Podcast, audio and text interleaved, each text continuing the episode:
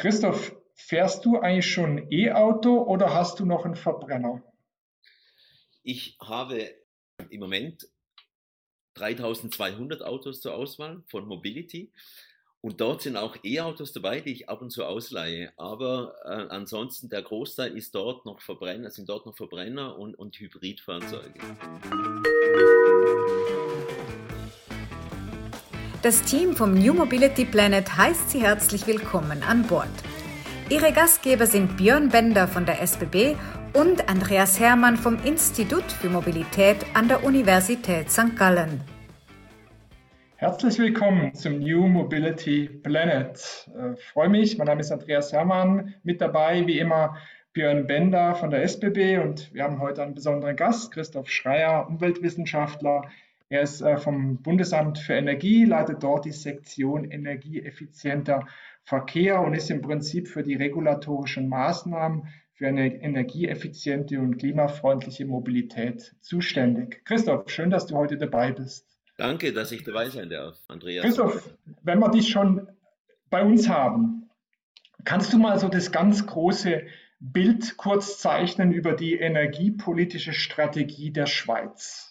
Ja, gerne. Also die Energiestrategie 2050, wie unsere Strategie heißt, die wurde 2017 schon in der Volksabstimmung deutlich angenommen. Die basiert eigentlich auf drei Pfeilern und drei Maßnahmenpfeilern. Die erste ist die Steigerung der Energieeffizienz. Dort sind vor allem dann Maßnahmen drin, die die Energieeffizienz im Bereich Gebäude, Mobilität, auch Industrie und Geräte erhöhen sollen. Die zweite Maßnahme, die ebenso wichtig ist, ist der Ausbau der erneuerbaren Energien.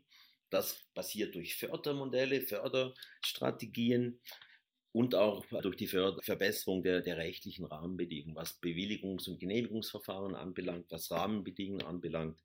Und der dritte Pfeiler schlussendlich ist eigentlich ein gestaffelter Atomausstieg.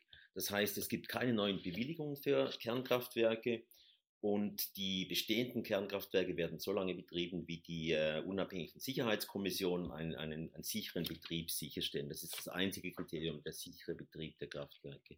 Jetzt sind wir ja auch äh, im Mobilitätsbereich auf dem Weg in die E-Mobilität und da kommt ja immer wieder so die Sorge auf, reicht uns der Strom. Wenn man sich jetzt vorstellt, dass alle ähm, Verbrennungsmotoren äh, um, ähm, äh, ausgetauscht werden mit Elektromotoren, äh, da habt ihr sicherlich Szenarien schon gerechnet, hoch und runter. Kannst du da mal einen Einblick geben, uns beruhigen, dass womöglich äh, die Energie nicht ausgeht? Ja, das ist eine gute Frage, die ja gerade sehr viel in den Medien ist. Der, der Bruno Labbadia, der hätte damals wahrscheinlich gesagt, das Thema wird in den Medien ein bisschen hochsterilisiert. Aber es ist tatsächlich eine Herausforderung, keine Zwe kein Zweifel. Aktuell wurde eine Studie publiziert, die im Prinzip so ein Worst-Case-Szenario widerspiegelt. Wird zum Beispiel da angenommen, dass Betznau 1 und 2, zwei Kernkraftwerke aussteigen, dass ein Drittel der ähm, französischen Kernkraftwerke aussteigen und dass die Europäische Union die, die Im- und Exportkapazitäten an den Grenzen zur Schweiz stark drosselt. Also im Prinzip ein, ein absoluter Worst Case. Da muss schon sehr, sehr viel zusammenkommen. Und dann, was dann passiert ist, auch, wäre auch kein Blackout, sondern das wäre dann eine sogenannte Strommangellage. Das heißt, für eine äh, gewisse Zeit im späteren Winter, insgesamt 47 Stunden, die gehen auch, die sind auch nicht aneinanderhängend, wäre dort eine Strommangellage vorhanden. Also kurz gesagt, es müsste schon sehr, sehr viel schieflaufen. Nach unserer wenn man, wenn man, wenn man jetzt, jetzt diesen Worst Case ausschließt, dann würden wir sagen, dass wir derzeit und auch auf absehbare Zeit keine Strommangellage haben in der Schweiz. Kommt hinzu, vielleicht noch kurz, die, die Elektromobilität, die kommt ja nicht von 0 auf 100. Also es ist ein lang, längerfristiger Erneuerungsprozess der Fahrzeugflotte. Wir haben 4,7 Millionen Personenwagen. Aktuell sind etwas über 100.000 Fahrzeuge davon elektrisch. Also das geht auch nicht von heute auf morgen. Mhm. Jetzt weiß ich aus unseren vielfältigen Gesprächen, äh, die wir schon hatten, dass du ein Befürworter dieser äh, Elektromobilität äh, bist. Da gibt es da ähm, immer noch so viele Vorurteile. Ja? Es geht um diesen Wasserverbrauch, ähm, es geht um den, den Abbau von, von diesen seltenen Erden, es geht um Kinderarbeit im Kongo. All diese Themen hängen ja irgendwie mit dieser E-Mobilität äh, zusammen. Kannst du uns da mal ein Update geben? Wo stehen wir da? Sind die Themen eigentlich nur hoch, wie hast du vorher gesagt, hochstilisiert. Ähm, ich glaube, der Christoph. Der, genau, äh, damit ich es richtig sage. ähm, was ist denn der Stand, Stand sozusagen der Wirklichkeit bei diesen ja. Themen? Es ist tatsächlich so, also dass, dass die Elektromobilität auch nicht völlig problemfrei ist, das ist, das ist klar. Wir verfallen so ein bisschen, wenn wir die Elektromobilität betrachten, so ein bisschen in diese sogenannten, es gibt so den Nirvana-Fehlschluss oder die Perfect Solution Fallacy. Wir, wir erwarten dann von der neuen Lösung, dass sie in allen Dimensionen perfekt ist. Und das kann sie nicht sein. Wenn wir deswegen dann einen Umstieg auf Elektromobilität hinauszögern, dann akzeptieren wir umgekehrt, dass die Verbrennertechnologie weiterhin weiterhin äh, Bestand hält und dadurch weiterhin CO2 ausgestoßen wird. Und der CO2-Ausstoß ist eines der, der größten Probleme, die wir aktuell sehen, aufgrund des, des, des fortschreitenden Klimawandels. Wenn wir jetzt so ein bisschen die, die Problemfelder anschauen, äh, ist die Rohstoffseite sicher eine, eine der, der Probleme. Da, auch die ist mit Umweltbelastungen verbunden, die sind aber, wenn man es dann genauer betrachtet, schon relativ überschaubar.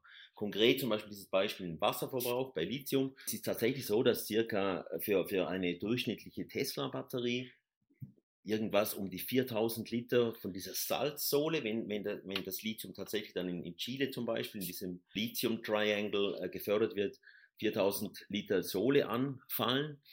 Das ist nicht mal Trinkwasser, wo man trinken kann. Das wäre sehr, sehr, das ist eine sehr, sehr viskose, salzige Wasserlösung.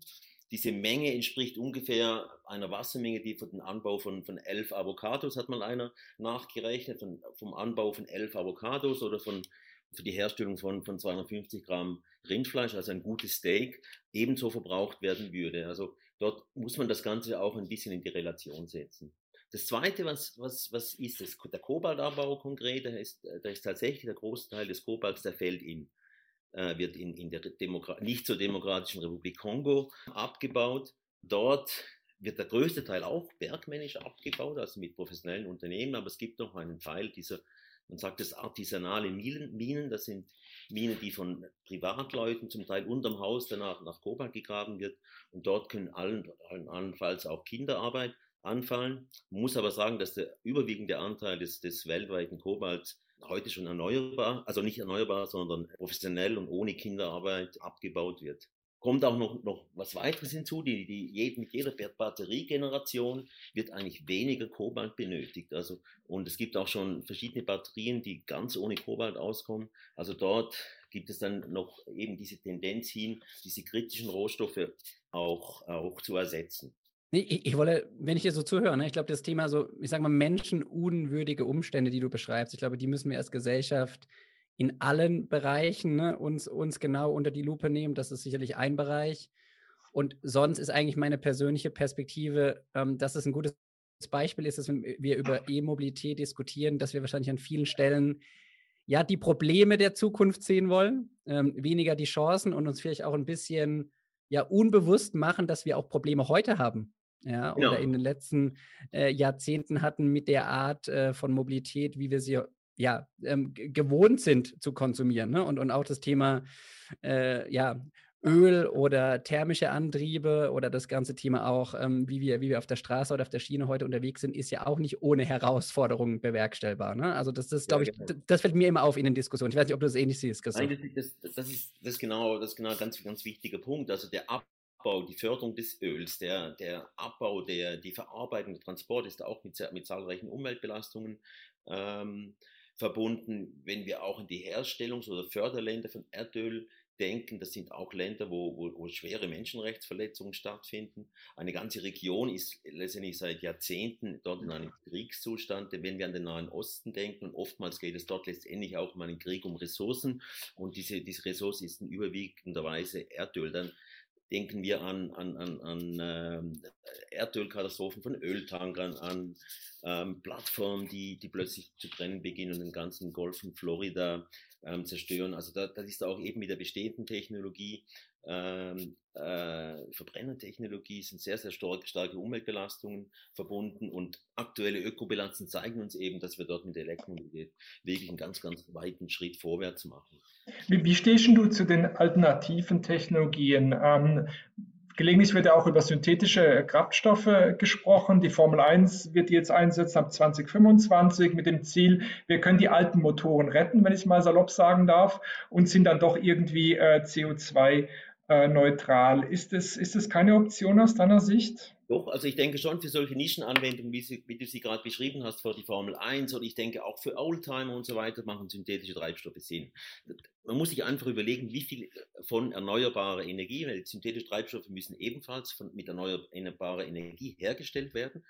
Ähm, dort wird sehr, sehr viel mehr Energie verbraucht, als wenn wir die, den Strom in diesem Fall direkt in einem, einem Elektroauto ver, verwenden würden. Also man, man sieht letztendlich in, in, in die äh, Umweltorganisation Transport and Environment zeigt sehr schön auf, wie viel Prozent beim synthetischen Treibstoff am Schluss noch am Rad ähm, an, ans Rad gelangen. Das sind dann irgendwo zwischen bei den synthetischen Treibstoffen um die 15 oder, oder 10 bis 15 Prozent nur noch. Beim Elektroauto sind es um die 70 Prozent. Also da muss man einfach sich bewusst sein, man kann das weitermachen.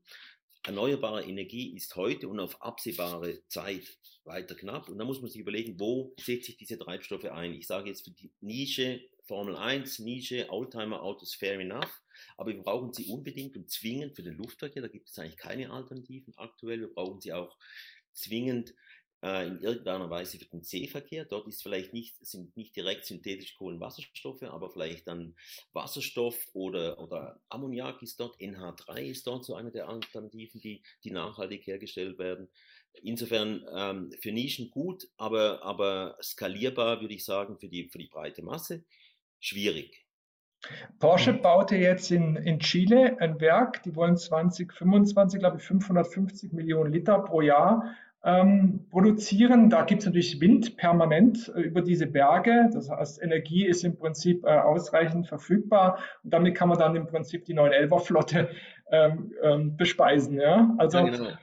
Ja. Das, das, das, ist, das ist sicher eine, eine Lösungsmöglichkeit dort. Man müsste sich aber dann gleichzeitig überlegen, wäre es nicht schlauer, dieses dort hergestellte, ähm, das ist dort hergestellte ähm, Benzin, synthetische Benzin nicht doch irgendwo einzusetzen, wo es nämlich tatsächlich keine Alternative gibt. Der 911er, da, da gibt es auch ein sehr schönes Startup in der Schweiz, den kann man auch sehr schön elektrisch fahren, das sieht optisch genau gleich aus. Ähm, ja, das ist aber, wie gesagt, ich, ich, ich, man muss sich immer überlegen, wir haben auch wenn es in Chile aktuell genug Windenergie hat, die Energie ist trotzdem knapp, es muss auch hierher transportiert werden. Ähm, man muss sich überlegen, wo man das einsetzt. Und unsere Devise ist eigentlich immer, man soll es dort einsetzen, wo es keine, keine Altern direkte Alternative gibt, die energieeffizienter ist.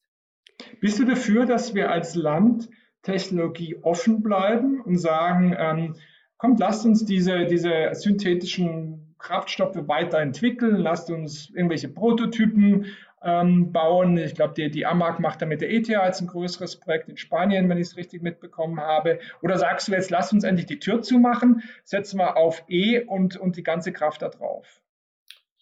Ich glaube, das muss man differenziert beantworten. Im Bereich der Forschung unterstützen wir auch von Seiten des Bundesamts für Energie, unterstützen dort ähm, sehr breit in alle Technologien. Wir, wir, wissen auch, dass es weiterhin für bestimmte Einsatzbereiche Verbrennungsmotoren bra braucht und diese können noch verbessert und optimiert werden. Insofern ähm, Technologieoffenheit. Man muss sich dann mal längerfristig dann die Frage stellen, irgendwann engt sich auch ein Technologiepfad ein. Und beim, beim Antrieb für leichte Fahrzeuge würden, würde ich jetzt sagen, ähm, hat sich das schon sehr stark auf den Elektroantrieb äh, fokussiert. Die Fahrzeuge werden laufend günstiger, ähm, die Batterien leistungsfähiger, dadurch gehen die Herstellungskosten und die, die letztendlich auch die Verkaufspreise ähm, zurück und die Fahrzeuge sind äh, schon heute von den Total Cost of Ownership eigentlich mit Verbrennern absolut konkurrenzfähig oder äh, unterbieten diese sogar. Insofern würde ich sagen, bei den leichten Fahrzeugen müssen wir aufpassen, dass wir nicht zu viel parallele äh, Treibstoffinfrastrukturen auch aufbauen müssen, um eben diese Technologieoffenheit komplett und konsequent äh, zu leben, sondern dort würde ich sagen, es ist, zeigt eigentlich alles, auch die Industrie zeigt eigentlich ganz deutlich Steigen aus beim Verbrennungsmotor. Mhm. Bei den schweren Fahrzeugen würde ich sagen, da ist das Feld noch offener. Wir haben ja in der Schweiz sind wir Pilotmarkt für die ersten Wasserstofflastwagen. Ähm, dort wird es noch spannend werden. Aber auch wenn, wenn ihr dort die Industrie anschaut, äh, es gibt sehr, sehr viele große OEMs äh, mit, von schweren Nutzfahrzeugen, die jetzt an, an, an elektrifizierten Fertigung, also Antriebssträngen arbeiten, mehr als solche, die an an, ähm, ähm, ähm äh, an, an Wasserstoffantrieben forschen. Also dort bin ich auch noch nicht ganz sicher. Das ist ein sehr, sehr spannendes, offenes Feld. In Deutschland, Björn, ich, ich weiß, da gibt es auch dieses Electric Road System. Da werden ja ähm, ähm, Last, äh, Lastwagen mit Oberleitung getestet auf Autobahnabschnitten. In der Schweiz haben wir eigentlich eine, eine ganz starke Verlagerungspolitik. Das weißt du auch, Björn, besser als ich. Äh, wir versuchen auf langen Strecken die Güter möglichst auf die Schiene zu bringen. Ja, genau. Wir haben das Thema Oberleitung ähm, in Deutschland, glaube ich, in der Pilotierung ne, auf der A50 zwischen Darmstadt und Frankfurt beispielsweise, ja, wurde jetzt seit ja. Jahren getestet wird. Bin ich auch sehr gespannt, wie da ja. die Studienergebnisse aussehen werden. Was mich noch interessieren würde, Christoph, eigentlich so ein bisschen, was du eben äh, schon angerissen hast. Du bist ja nicht nur Energieexperte, sondern vor allem auch Mobilitätsexperte.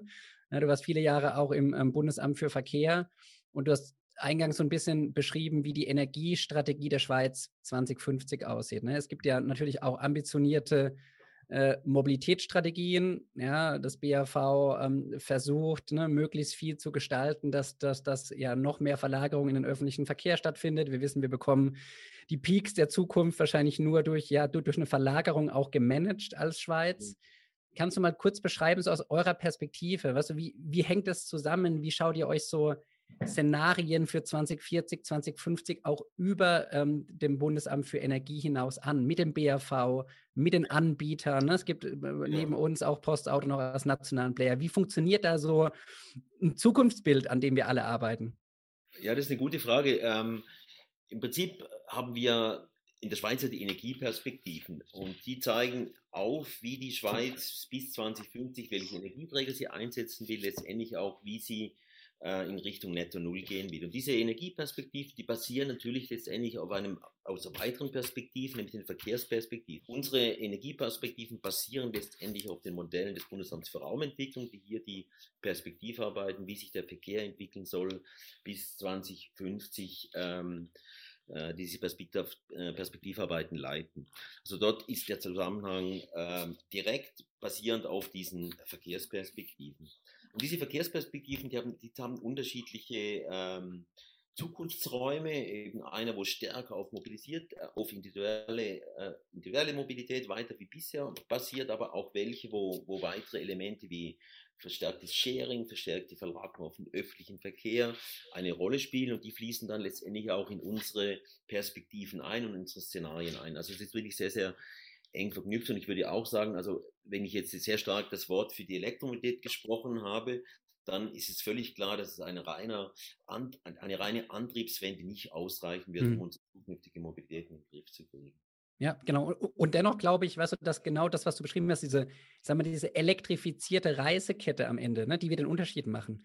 Ja, ja weil man klar kann ich heute im Zug ähm, relativ äh, grün fahren, zumindest was, was die Stromerzeugung ähm, angeht und was die, was die Energie angeht. Aber ich glaube, der, der Kunde beginnt ja mit dem Nachdenken, ne, wenn er dann mit, sein, mit seinem eigenen Auto eigentlich noch zum Bahnhof fährt, was dann ein thermisches Fahrzeug ist und so weiter. Und diese ganzen ja. Infrastrukturen zu schaffen und so die Mobilitätsketten auch zu denken, wo wird welche Energie gebraucht, das geht nur gemeinschaftlich, ne, wie du es eben beschrieben hast. Das, das ja. kann kein, kein Anbieter alleine und es kann wahrscheinlich auch kein Bundesamt alleine. Ne? Nein, absolut, das ist so. Wir sind dort auch so ein bisschen beteiligt. Es gibt ein großes Projekt, dieses, äh, diese multimodale Mobilität ein Projekt, äh, wo auch dahinter eine Dateninfrastruktur sitzt, die im Open Access allen zur Verfügung gestellt werden soll. Dort sind wir beim BFW, wir haben, stellen bereit äh, zum Beispiel die, die Daten für, für Shared Mobility zur Verfügung in einer Open Government Data Plattform, ebenso die, die Ladeinfrastruktur für Elektrofahrzeuge sind so ein paar Themen, dort sind wir auch verhängt und verknüpft.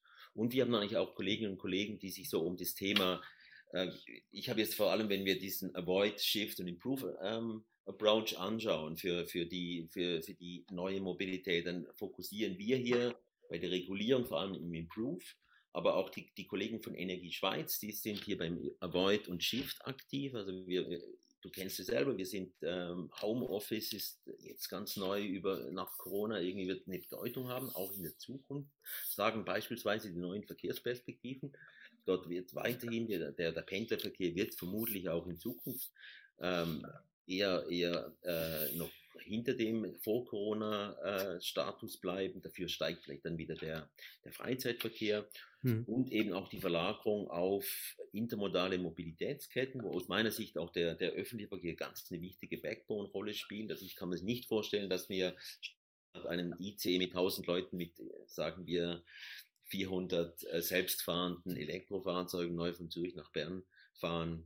Ähm, das, dann, das wäre aus, aus meiner Sicht äh, sicher nicht förderlich und, und würde auch unsere Stauprobleme äh, vergrößern. Äh, insofern, ÖV wird in der zukünftigen Mobilität eine ganz, ganz wichtige Rolle spielen. Denkst du, denkst du, wir werden auch den Bahnstrom anders nutzen? Das frage ich mich ja immer so, ne? weil da ist ja auch sehr viel Strom da, der heute, sagen wir, für den öffentlichen Verkehr oder eigentlich nur für die Eisenbahn in Anführungsstrichen ausgelegt ist. Werden wir den anders für die Mobilität nutzen können? Auch aus einer regulatorischen Sicht, denkst du das, dass das kommen wird? Das ist nicht ganz mein Fachgebiet, aber ich kann mir schon vorstellen, dass äh, äh, der Bahnstrom natürlich auch an Schnittstellen, zum Beispiel zum, zum öffentlichen Verkehr an den Bahnhöfen dort, dass dort auch, auch Bahnstrom genutzt werden kann. Ich weiß, dass bei der SBB Energie dort auch Projekte laufen, um dort Synergien zu finden, weil das Bahnstromnetz ist ja auch nicht ganz konstant ausgelegt oder hat sehr starke Peaks eben dann rund um die um die äh, beim Tag, durch den Tagfahrplan bedingt rund um die volle und, und, und halbe Stunde vermutlich. Ähm, ich kann mir schon vorstellen, dass dort eine gewisse Rolle, dass der Bahnstrom mhm. dort eine gewisse Rolle spielen wird, aber ich glaube, die Priorität hat weiterhin eben der, die Nutzung von erneuerbarem Strom für den Bahnverkehr selber. Genau, bevor der Andreas jetzt wahrscheinlich schon auf die Zielgerade äh, einbiegt, ich wollte noch für die ähm, Fußballromantiker sagen, mir ist der Bruno Labbadia, Christoph, der ist mir irgendwie hängen geblieben.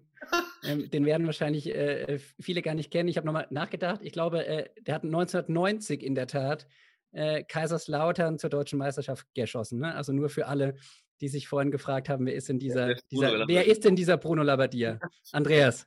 Ja, ich, äh, ich kenne ihn. Ich habe in der Zeit bei Audi gearbeitet und er hat bei, war, hat bei Bayern München gespielt und ich war zuständig, dass er damals ein Dienstfahrzeug bekommt. Von daher habe ich also schon einen persönlichen Bezug auch zu Bruno Labbadia. Ähm, Christoph, ich, ich habe ich hab doch noch eine Frage nochmal zur, zur, zur E-Mobilität. Ähm, wenn man so ein E-Fahrzeug nimmt, dann ist etwa 40 Prozent der Wertschöpfung ist, ist Batterie und Batteriesteuerung. Und es ist ja im Moment so, dass im Grunde dieser Anteil komplett aus Asien kommt. Ja, wir sind ja hoffnungslos hinterher in Europa, was diese zwei Themen äh, Batteriebau und vor allem auch Batteriesteuerung, die ganze Software dazu anbelangt. Sind es Überlegungen, ich meine, im Grunde ist es ja nicht euer Business, das ist mir schon klar, aber sind es Überlegungen, die ihr auch ins Kalkül sieht, weil es geht natürlich hier um den Wirtschaftsstandort Schweiz oder Deutschland, äh, ja. wenn wir unsere Zuhörerinnen und Zuhörer herkommen. Und das hat natürlich gravierende Implikationen. Ist, sind das Teil, ist es Teil eures Kalküls, äh, wenn ihr ähm, jetzt diese Pfade hier beschreibt?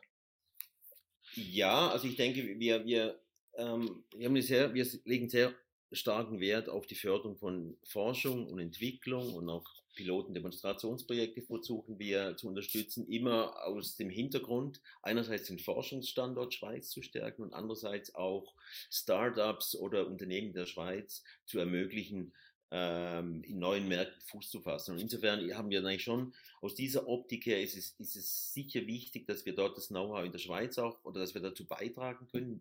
Wir haben jetzt gerade in der Schweiz ist meines Wissens auch ist gerade in nächster Zeit keine Gigafactory geplant, aber wir haben verschiedene Forschungsstandorte, wo sich eben gerade bei der in der Materialforschung oder auch in der Batterieforschung engagieren. Es gibt Zusammenschlüsse dort ähm, die wir unterstützen. Und das ist schon ein wichtiges Anliegen. Letztendlich auch mit dem Hintergrund, dass der, der, der Wirtschafts- und, und, und äh, der Wirtschaftsstandort Schweiz gestärkt werden kann. Welche Rolle er jetzt gerade bei diesen Themen, die du angesprochen hast, Batterienmanagement, Thermomanagement, äh, Rolle spielen kann, das, das kann ich jetzt im Moment nicht ganz sagen, aber wir, wir sind uns dessen durchaus bewusst, dass wir dort eine wichtige Rolle spielen und die, die Abhängigkeit eben von Asien äh, reduzieren müssen. Christoph, wir könnten noch Stunden weiter diskutieren. Das ist ein super spannendes äh, Thema über CO2-Emissionen und so weiter. Da haben wir noch gar nicht, da sind wir noch gar nicht dazugekommen. Vielleicht ergibt sich im neuen Jahr nochmal die Gelegenheit, das ein oder andere Thema zu vertiefen. In dem Fall war es super spannend und wir müssen es ja, das weißt du ja, kurz halten. Du bist ja auch Zuhörer unseres Podcasts genau. und, und mahnst uns an, die Dinge knackig und prägnant zu vermitteln. Deshalb müssen wir an dieser Stelle zum Ende kommen. Wir sind sehr froh, dass du heute Zeit für uns hattest und ich freue mich auf weitere Begegnungen mit dir. Ja, danke euch. Ja, es war spannend. Gerne mal wieder. Vielen Dank, Christoph. Mach's gut, ciao. Du auch. Danke. Tschüss. Danke, dass Sie uns begleitet haben. Nächsten Donnerstag geht die Reise mit einem spannenden Thema weiter.